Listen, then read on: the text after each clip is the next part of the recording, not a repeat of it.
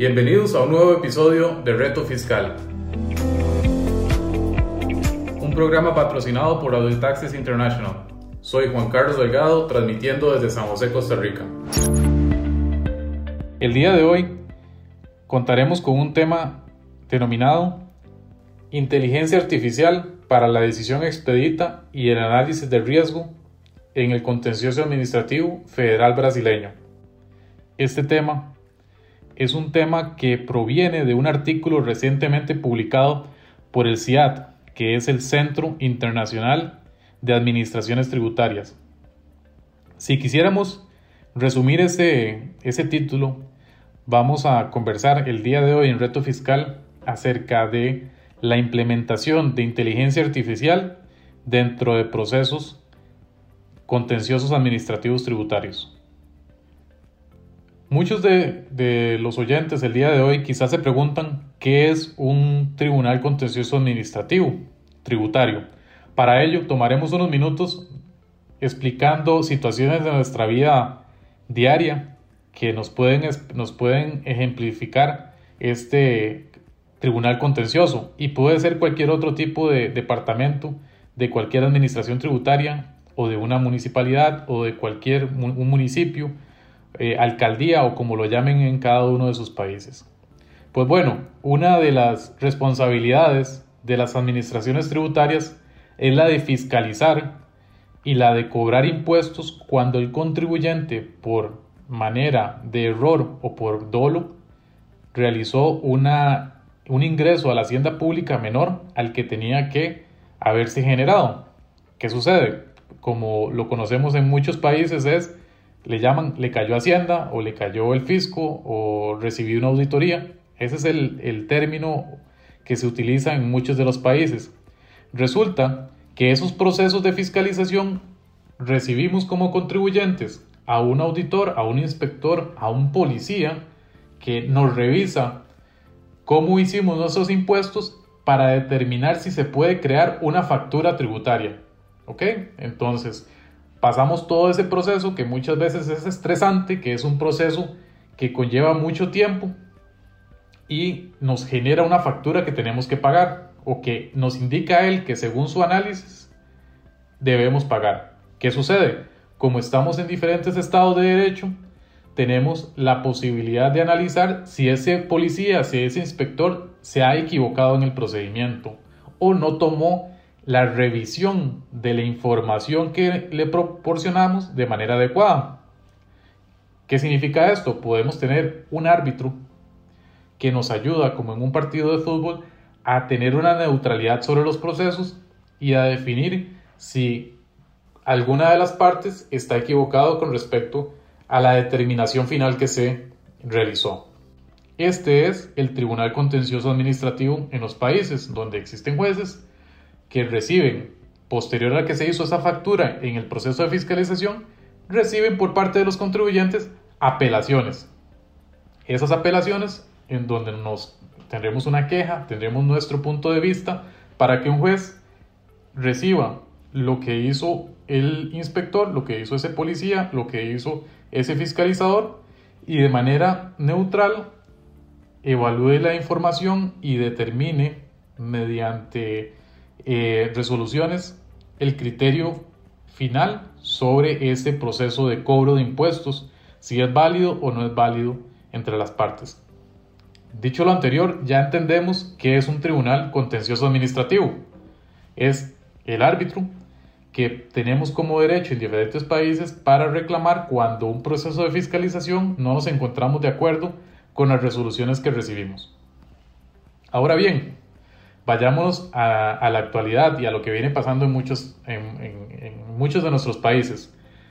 Nuestros sistemas en el pasado han venido o fueron diseñados para que la mayoría de, eh, mayoría de documentación, expedientes fueran de manera físicas. Aquí tenemos un problema, conforme vamos creciendo en volumen, conforme va creciendo la globalización, conforme va creciendo el comercio, cada vez el volumen de transacciones y el volumen de documentación se va elevando y no se eleva a la misma velocidad la contratación de personal que tiene potestad de un gobierno, de una administración tributaria, lo cual deja una desventaja o deja problemas internos en las administraciones y con el contribuyente. ¿Qué tipo de problemas? Lentitud en la resolución de casos.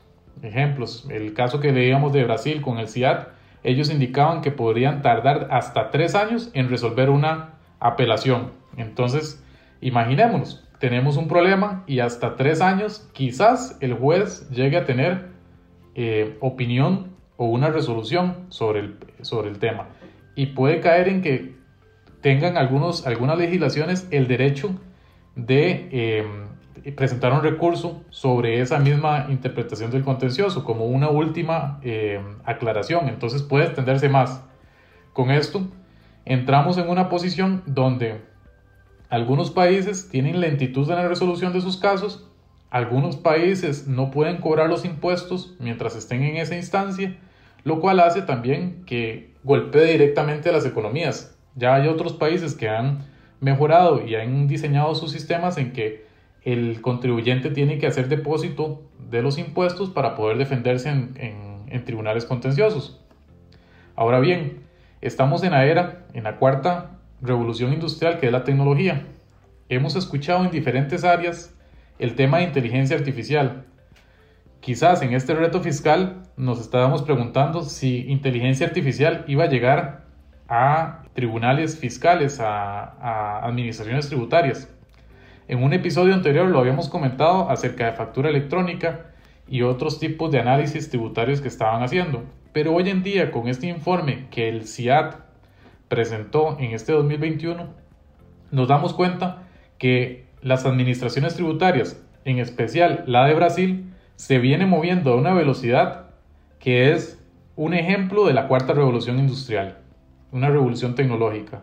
Ellos ya vienen haciendo análisis y pruebas, incluyendo inteligencia artificial, creando logaritmos para poder atacar los problemas que tienen en eh, el Tribunal Contencioso Administrativo. De eso hablaremos en breve. Pues bueno, el ejemplo que nos presenta el CIAT acerca del Tribunal Contencioso Administrativo habla de que ellos tienen hasta 100.000 archivos pendientes de revisión. Eso quiere decir que tienen mucho trabajo o tenían al momento que presentaron este problema de la necesidad de, ser más ágiles, tenían mucho trabajo para para realizar. Ellos hicieron un análisis, un diagnóstico de su situación y determinaron que tenían par de problemas. El de lentitud, que es lo que hablamos acerca del tiempo que tardan para poder resolver sus, eh, sus casos, y el de riesgo, análisis de riesgo. Tal vez nos preguntamos qué quieren decir con análisis de riesgo. Pues resulta que también vieron factible el tema de analizar cuáles casos tenían probabilidad estadística de ganarlos o de perderlos, es decir, que el juez al final indicara o le diera la potestad al contribuyente. ¿Qué significa darle la, razón al contribuyente? Pues bueno, todo el trabajo que hizo la administración, toda la inversión de recursos que hizo la administración tributaria se perdió. Si el juez al final le da la razón al contribuyente tributario. Entonces, para ellos, su labor es la de recaudar eh, los impuestos de manera correcta tenían ese segundo eh, debilidad que es el análisis de riesgo. Entonces, entendiendo que una es de velocidad en la lentitud de procesar y la otra es de riesgo, les vamos a compartir hoy en Reto Fiscal cuáles acciones y cuáles procedimientos han venido trabajando en Brasil para incluir la inteligencia artificial en los tribunales contenciosos administrativos. Lo primero que les podemos comentar es que crearon un centro de excelencia en inteligencia artificial. Entonces, dentro de la Administración Tributaria de Brasil existe un centro de excelencia de inteligencia artificial. ¿Qué quiere decir esto? Quiere decir que tuvieron la previsión de procedimiento para contratar másters en inteligencia artificial, licenciados en desarrollo de tecnología en software, para que viniese a ver los problemas que tenían y validar a nivel de pruebas y procesos cómo la tecnología puede ayudar a reducir esos procesos. ¿Cómo lo han venido haciendo? Pues bueno, lo primero que determinaron en esos 100.000 casos es un problema de clasificación. Primero empezaron con clasificación y luego determinaron que necesitaban agrupar. ¿qué quisieron hacer o qué, han venido haciendo? Pues bueno, si yo soy especialista en impuestos sobre la renta y mi compañero es especialista en impuesto a las casas de lujo, lo que ellos optaron es que el sistema, la tecnología, empezara a agrupar los casos de apelación para que agrupara los de impuestos sobre la renta en un solo grupo y los hiciera llegar a mi persona, que soy el especialista en casos de impuestos sobre la renta. El mismo sistema también agrupará los que son de impuestos a, a las casas de lujo y se los colocará en la bandeja de trabajo a mi compañero, al juez, que es especialista en casas de lujo. ¿Qué logran con esto? Ser más productivos y más eficientes, porque ya no se mezclarán casos en que yo tengo una debilidad como juez dando eh, ganes a los contribuyentes por haber optado con impuestos a las casas de lujo y mi compañero que quizás tiene experiencia pero no tanta en impuestos sobre la renta en resolver casos de impuestos sobre la renta en el tribunal. Entonces, algo tan simple como agrupar y clasificar fue lo primero que se hizo. ¿Y qué es lo que pasa? Cuando tenés 100.000 expedientes, agruparlos y clasificarlos es muy, muy complicado que se pueda hacer de manera manual. La tecnología, ya teniendo la información, estará con lectores de lo que se llama eh, etiquetas y empezará a revisar esas etiquetas y clasificar la información mediante logaritmos. Eso, ahí es donde empieza la primera etapa de este tribunal, eh, de este centro de excelencia en, en inteligencia artificial. Una vez la Administración Tributaria y el Tribunal Contencioso Administrativo determinó que la agrupación y clasificación mediante etiquetas era una, eh, una manera más efectiva y más productiva de distribuir el trabajo dentro de la eh, dentro, del dentro del Tribunal de Contencioso Administrativo para agilizar y para tener mejores probabilidades de que especialistas trataran temas en los que son, tienen más especialidad, pasaron a diferentes a, a un segundo proceso. ¿Cuál será este proceso? Pues bueno, la inteligencia artificial tuvo que empezar a analizar las etiquetas. ¿Qué queremos decir con etiquetas? Dábamos el ejemplo, el ejemplo de impuestos sobre la renta entonces empezaron a, empieza a entender la inteligencia eh, artificial que tiene que tener la palabra impuesto sobre la renta, tiene que tener eh, palabra contribuyente, reclamo eh, y diferentes tipos de palabras dentro de los textos de los documentos para poder analizar el archivo. ¿Qué también determinaron estos especialistas? Que como lo, lo podemos imaginar, los juicios y los expedientes son largos, te tienen que suministrar eh, la, el detalle, la descripción del, fiscalizador. El contribuyente presenta sus pruebas y así sucesivamente. Entonces tenían que estructurar a que los archivos tuviesen menos palabras para que la inteligencia artificial lograra mejores niveles de eficiencia al momento de revisar documentos. Entonces vienen planteando todos esos, esos algoritmos para poder reducir y generar interfaces ¿Qué más vienen haciendo? Pues bueno, para ayudar a esto, el, mejorar que, la información venga más depurada o que la inteligencia artificial no se eh, pierda en tanta gama de información, también se les ocurrió crear un sistema, una interfase con el contribuyente que se llama eh, e-defensa, que significa o lo que quiere decir es que le abrieron un portal al contribuyente para cuando presentara apelaciones y le dicen, aquí está su número de apelación, tienes que llenarlo en esta casilla, ese es el motivo, este es el tipo de periodo, esta es tu descripción y aparte, como beneficio, le indican cuando ya van conociendo qué tipo de apelación es, le van indicando al contribuyente, el sistema le dice, ay mira, esas han sido los respaldos o los criterios que han utilizado otros contribuyentes cuando han presentado apelaciones como la que estás haciendo para que el contribuyente tome esas mismas ideas de palabras y las coloque en apelación. ¿Qué hace esto? Clasifica y le ayuda a la máquina futuro a poder optimizar su agrupación y clasificación para los casos. Esto puede ser una ventaja para el contribuyente, pero más, más ventaja aún para el, Tribunal Contencioso Administrativo, porque le empieza a clasificar sus casos de una manera más eficaz al momento de eh, implementar las interfaces de inteligencia artificial. Esto lo hicieron para el contribuyente. Ahora vayamos dos pasos adelante para el juez. Hacia el juez lo que hicieron fue, ok, señor juez, ya usted no tiene que estar con su legajo, sus libros de enciclopedias y de casos de jurisprudencia, sino que ahora cuando te llega el caso, el sistema te hace, te marca con colores, te subraya, ok, esta es la parte importante, aquí están los puntos del algoritmo, ya te señala qué es lo que encontré en mi clasificación.